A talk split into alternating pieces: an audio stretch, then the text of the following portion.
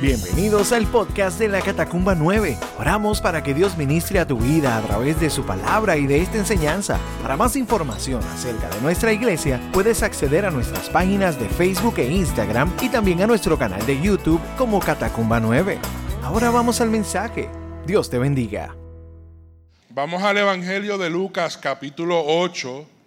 Vamos hoy hermanos a repasar en algunos minutos una historia, digo repasar porque es una historia que ya la conocemos, pero de esta historia Dios puso en mi corazón tres consejos que un padre nos da. De esta historia sacamos muchas cosas, hermanos, muchos detalles, eh, cosas eh, impresionantes, bellísimas. Pero hay tres consejos de un padre que saltan de esta historia y que yo quiero que hoy las atesoremos en nuestros corazones, no tan solo los que somos padres, porque son consejos para todos. La, todos integramos, eh, ¿verdad? Una familia, todos somos parte de una familia. Si Dios, ¿verdad? No, no, no hubiese querido eso, hubiese hecho mucho, yo, yo siempre pienso esto, imagino en esto, hubiese hecho muchos montoncitos de tierra, de barro, y hubiese soplado, ¿verdad?, sobre cada uno de ellos. Pero a Dios no, no, no le dio la gana de hacerlo así, no lo quería hacer así, ese no era su plan. La Dios creó eh, familias. Dios creó familias. Y la promesa de esa bendición de Cristo Jesús es para bendecir a que a todas las familias de la tierra. Cuando Dios habló, hizo ese pacto, primero, ¿verdad? Con, con Abraham dijo, en ti, en tu simiente, serán benditas todas las familias de la tierra. Así que si usted vino con la expectativa de que el papá es el que va a coger palos hoy, pues se equivocó.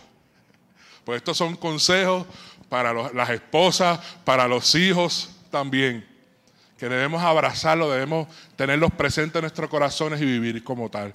Son tres consejos importantes. Vamos a orar antes de, de leer el pasaje y de entrar a lo que quiero compartirles. Padre, estamos delante de ti, de tu presencia, dándote gracias, Señor, porque no hay nada mejor que estar delante de ti. No hay nada mejor, Señor, que, que poder gustar de ti de tu palabra, Señor. Hoy nos presentamos, presentamos nuestros corazones, Dios y los ponemos delante de ti como, como libros abiertos, Señor.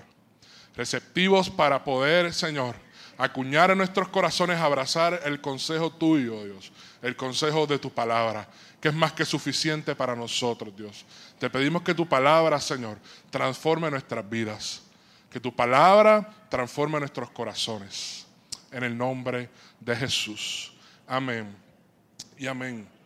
Lucas capítulo 8 Estoy en los versículos 40 al 56. Voy a leer mucho, pero voy a hablar poco. Solamente algunos detalles. no me creen, créanme. Estoy leyendo la nueva traducción viviente. Dice, del otro lado del lago, las multitudes recibieron a Jesús porque lo estaban esperando. Y un hombre llamado Jairo, líder de la sinagoga local, se acercó y cayó a los pies de Jesús mientras rogaba que lo acompañara a su casa.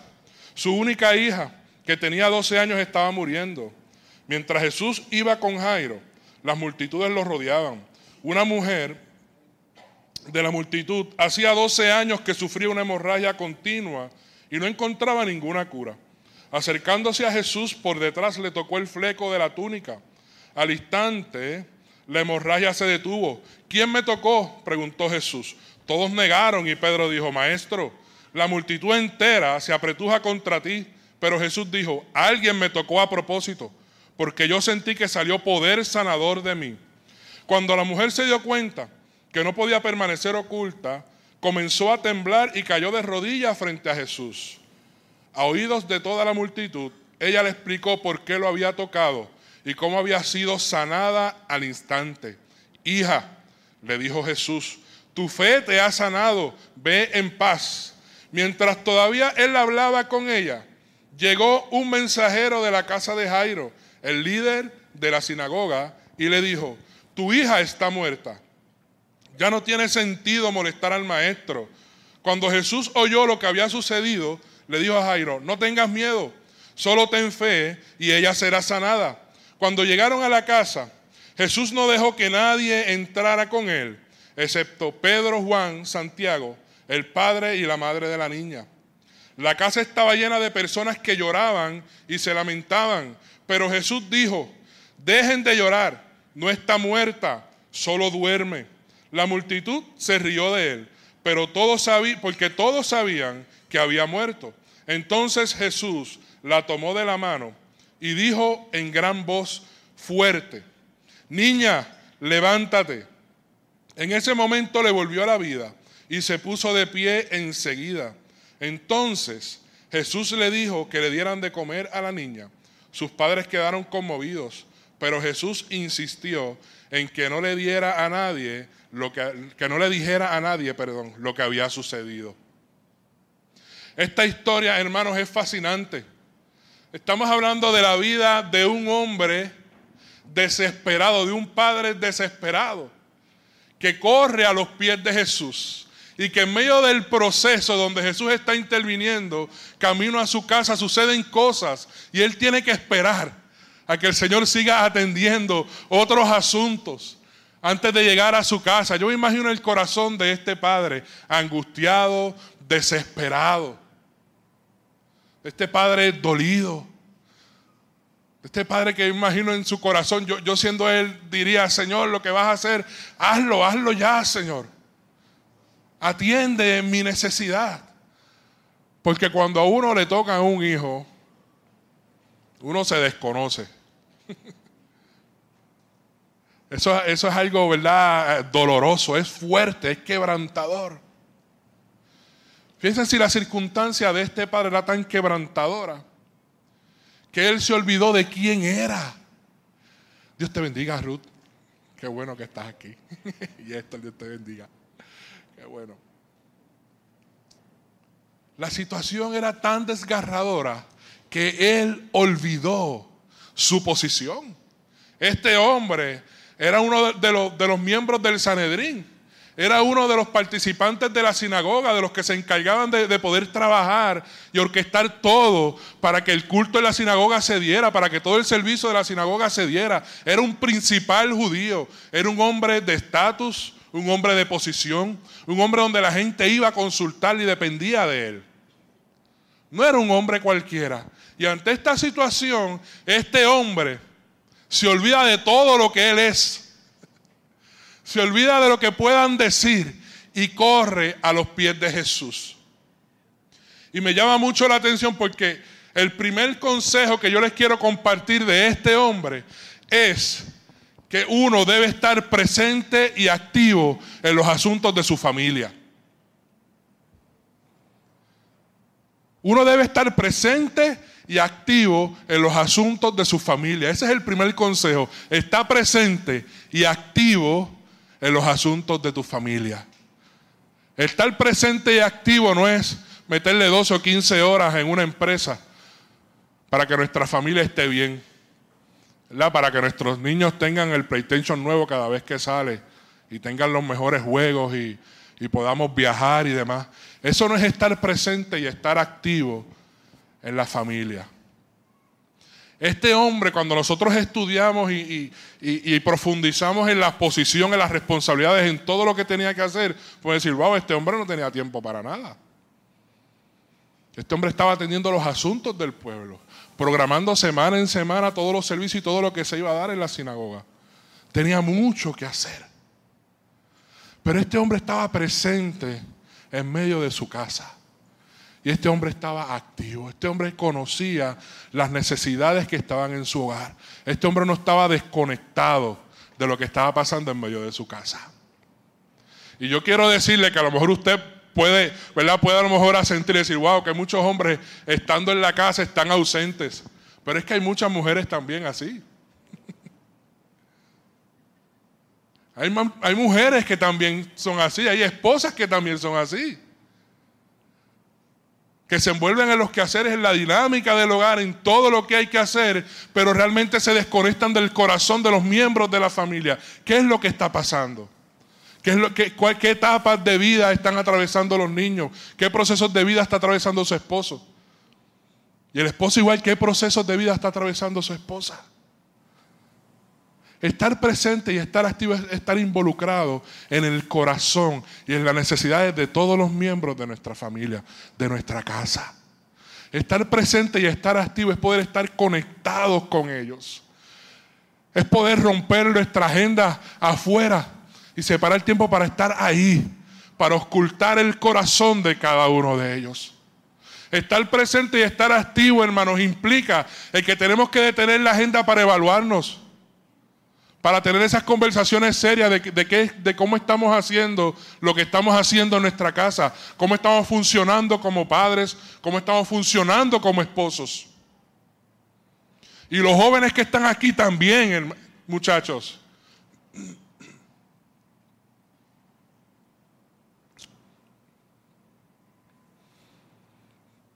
Porque siempre le echamos la culpa a los padres. Es que yo soy así porque es que no me atienden. Es que yo soy así porque es que cada vez que yo pregunto me salen con dos pedras en la mano. Yo era de los que crecí dando excusas así. Hasta que se paró un varón, un pastor de frente y me dijo, deja las excusas y ponte a hacer lo que tienes que hacer. Dios te ha levantado, Dios te ha dado mucho para que tú bendigas y también contribuyas a tu casa. Y eso a mí me dio escalofrío. Y yo le quiero compartir este consejo a los jóvenes que están aquí. Usted también es llamado a estar presente y activo en medio de su casa. Usted es llamado a estar conectado con lo que está pasando en su casa. Usted es llamado también a involucrarse en todos los procesos y ayudar en todos los procesos de su casa. Usted no es un receptor de beneficios y de servicios en su casa. Usted tiene que servir también. Usted tiene que ocultar y sentarse a, orar por sus padres también, a escuchar qué necesidades y qué peticiones tienen sus padres. Nosotros como padres necesitamos ser cubiertos por nuestros hijos también. Y eso a mí me bendice. Me bendice. Desde cuando estamos enfermos, que ellos ya saben que cuando uno está enfermo hay que ir y orar. Hasta cuando yo estoy desesperado, que a veces no sé qué hacer, que me dicen, papi, ¿qué te pasa? Y yo no sé qué hacer. Tengo tantas cosas en la mente que estoy bloqueado. Vamos a orar. Y eso da una paz y una dirección tan tremenda. Hijo joven que estás aquí, levántate. Levántate y actívate en tu casa. Conéctate con tus padres, conéctate con tus hermanos. Conoce las necesidades que hay en sus corazones. Involúcrate en todo lo que hay que hacer en la casa. No te desconectes. No te desconectes. La bendición más grande que usted puede tener como hijo no es las bendiciones, el cuidado que usted pueda recibir de sus padres. Es que usted pueda crecer sirviendo al lado de ellos y estando mano a mano con ellos. Dice la palabra que los hijos son herencia de Dios. Y siempre los vemos, ¿verdad? Como este gran regalo de Dios que nos hace totalmente responsables, ¿verdad? Como padres, lo cual es cierto. Pero cuando Dios envía un hijo a una casa, sea como sea, ya sea de forma natural, ya sea por adopción, Dios está enviando a ese hijo también como un misionero en medio de esa casa para bendecir. Para ser útil en las manos de Dios para trabajar, para cubrir, para estar mano a mano, no simplemente para estar ahí recibiendo. Así que joven que estás aquí, en medio de tu casa, tú eres un misionero. Tú tienes una responsabilidad, tienes una labor. El consejo de Jairo hoy es que estés presente y que estés conectado, totalmente involucrado con tu familia. Ten siempre esa conciencia familiar siempre. No abandones eso. Y sepa, joven, que cuando nosotros intervenimos con ustedes, nosotros intervenimos con ustedes porque somos padres. Y si padre que está aquí utiliza esa frase cuando, cuando un hijo le dice, pero papi, ¿por qué esto? Pues, pues le pido con todo amor y con todo respeto, no la use. Nosotros no intervenimos con nuestros hijos porque yo soy el papá y lo tengo que hacer. Yo intervengo con mi hijo porque yo obedezco la palabra del Señor. Y como yo camino de mano a mano con Él, los dos tenemos que sujetarnos a la palabra del Señor. Y la palabra de Dios me dice a mí que yo tengo que corregirlo, que yo tengo que soportarlo, que yo tengo que ayudarlo, levantarlo. Y cuando intervenimos con nuestros hijos, dice, pero ¿por qué esto? No, es que la palabra me enseña. La palabra me enseña que yo tengo que amarte de esta forma. Y yo vivo sujeto a la palabra del Señor. Eso es estar activo, hermano, e involucrado en la familia. Y este hombre, principal de esta sinagoga, con 20 cosas que tenía que hacer, no estaba ajeno, no estaba desconectado de su casa. No estaba lejos de, de las circunstancias de su hogar. Por eso cuando vio a Jesús, corrió a él. Y ese es el segundo consejo que Jairo nos da en esta historia. Tienes que conocer a dónde ir en los momentos de crisis. Tú tienes que saber a dónde acudir en los momentos difíciles de tu vida. Hay gente que en los momentos difíciles de su vida corren al teléfono a la computadora a ver cuánto, cuánto dinero tiene en la cuenta del banco para ver cómo resolver esta crisis. Hay gente que en los momentos de crisis corren a la barra de la esquina a darse dos palos de ron allá a olvidarse del mundo. O corren donde las amistades. Corren en diferentes direcciones. Según su corazón les dicta. Hoy el consejo de Jairo es, conoce a dónde tú tienes que acudir en el momento difícil de tu vida. Jairo no corrió a la sinagoga. Jairo no corrió donde sus compañeros allá del Sanedrín, los líderes y los maestros de la ley. Jairo tenía poder, tenía autoridad, como ciudadano, autoridad religiosa, tenía dinero. Jairo podía hacer lo que quisiese hacer. Pero Jairo corrió donde Jesús. Y hoy cantamos eso. Correré, por siempre correré ante ti, Señor. Jairo sabía dónde correr, a dónde ir. Y él fue delante de Jesús, reconociendo la autoridad de Jesús sobre su vida. Un hombre de autoridad. Un hombre que era la ley y el orden en ese lugar. Se despojó de toda esa autoridad, de ese nombre. Se despojó de esa, de esa autonomía que él tenía y se rindió ante el maestro, reconoció la autoridad de Jesús en su vida. Hermanos, para nosotros reconocer la autoridad de Jesús en nuestra vida, tenemos que despojarnos de nuestra autoridad. Tenemos que despojarnos de nuestra, autonomía. Tenemos que renunciar a nuestra autonomía y a nuestro sentido de autoridad para reconocer la autoridad de Jesús en nuestra vida. El creyente es llamado a descansar en la autoridad de Jesús. La autoridad de Cristo provoca descanso en nuestros corazones. La autoridad de Cristo da dirección, precisa dirección exacta en nuestras vidas. La autoridad de Cristo en nuestras vidas trae bendición y transformación. Este hombre se despojó de todo sentido de autoridad, de posición, de todo lo que tenía, y corrió a Jesús. Y dice la palabra que él corrió a él, que él se postró delante de él, él supo ir, ¿verdad?, al lugar correcto, a la presencia de Jesús, también supo qué hacer. Él no fue delante de Jesús a recriminarle o a exigirle, tanto que estás haciendo por ahí, ¿qué pasa? Haz conmigo también algo. Porque a veces vamos delante de la presencia de Jesús así.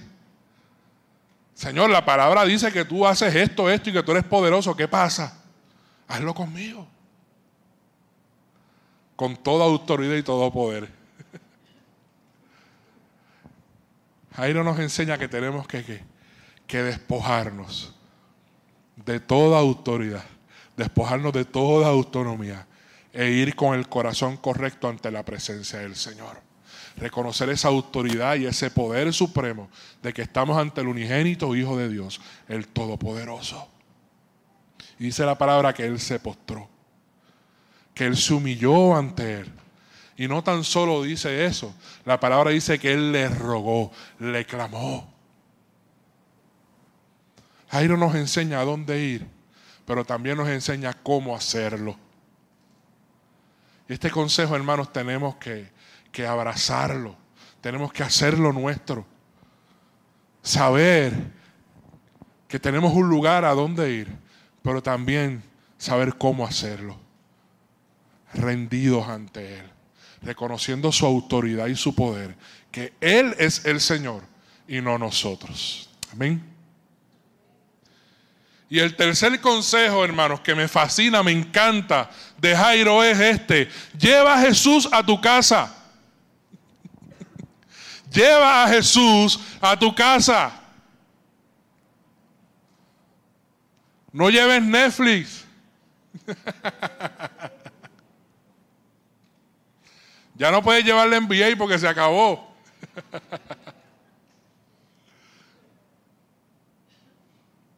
No lleves los problemas de tu trabajo. No lleves las circunstancias de tu vida. Lleva a Jesús a tu casa. Esto, hermanos, es la experiencia, esta va a ser la experiencia más hermosa que usted y yo experimentamos cuando, sucede, cuando suceda cada día en nuestros hogares. Pero cada día es un desafío. Llevar a Jesús a nuestra casa es un desafío diario. Analiza la historia de Jairo. Jairo clamó, intentó llevar a Jesús a su casa y lo estaba llevando a su casa. ¿Y qué pasó? Apareció una mujer con el flujo de sangre y detuvo el caminar de Jesús. De repente llega uno de, sus empleados. Dice, no molesten más al maestro. De repente llegan a la casa y ya la niña está muerta y todo el mundo está, está burlándose. Estás perdiendo el tiempo. Ante la intención de llevar a Jesús a nuestra casa y de que Jesús permanezca en nuestra casa, se van a levantar muchas cosas para tratar de impedirlo. Desánimo, cansancio, el deseo de acostarnos en nuestras camas y ver una serie hasta que se acabe. Los problemas las circunstancias, los momentos en nuestra casa donde hay diferencias. Enfoquemos nuestros corazones, hermanos, para llevar a Jesús todos los días a nuestra casa. Que Jesús esté presente en nuestra casa. Hermanos, lo cantamos, lo profesamos, lo aconsejamos, pero que muy pocas veces lo hacemos y estamos conscientes de esto. No podemos involucrarnos en, en, el día a día, en los quehaceres del día o en los problemas que tenemos. No podemos ocupar nuestro corazón de forma tal que olvidemos este principio y este consejo importante. Si Jesús no está presente en nuestra casa, hermano, lo perdemos todo. En vano hacemos lo que hacemos. Si Jesús no está presente en nuestra casa, en vano hacemos lo que hacemos. Jesús tiene que estar presente en nuestra casa. Tenemos que postrarnos ante su presencia, tenemos que rogar, tenemos que clamar, tenemos que agarrarlo de la mano y tenerlo ahí. Renunciar a nosotros mismos. El que Jesús estuviese presente en la casa de Jairo implicó que Jairo muriera a sí mismo, que renunciara a lo que es Él que renunciara a su posición, a lo que pensaran de él. Provocó y, fue el, fruto de una humillación total por parte de Jairo. Y eso es lo que Dios pide de usted y de, mí. Que delante de Él vivamos con corazones humillados. Totalmente humillados. Totalmente rendidos ante Él. Hermanos, estos son los tres consejos de Jairo que yo quiero que usted guarde en su corazón hoy. Y que podamos orar. Que podamos orar por esto, para que esto sea presente, que sea constante en nuestros hogares, en nuestras vidas día a día. Y que no sea un compromiso de padres, que no sea un compromiso de madres, que sea un compromiso de hijos también. Que todos los que formamos familia aquí podamos comprometernos a estas tres cosas a tener esta conciencia familiar, a estar presente y activo en nuestra familia, a no hacernos de, oídos ¿verdad? olvidadizos, a hacernos de la vista larga ante circunstancias o procesos donde podemos nosotros aportar para que se solucionen. Que sepamos siempre dónde ir, dónde está la fuente de nuestra fortaleza y de nuestra dirección, que es Cristo Jesús. Y que provoquemos que cada día Jesús esté presente en nuestros hogares, en nuestras casas. Esperamos que Dios haya ministrado a tu corazón a través de este mensaje. Para más información acerca de nuestra iglesia puedes acceder a nuestras páginas en Facebook e Instagram y también a nuestro canal de YouTube Catacumba 9. Gracias por estar con nosotros. Será hasta la próxima semana. Dios te bendiga.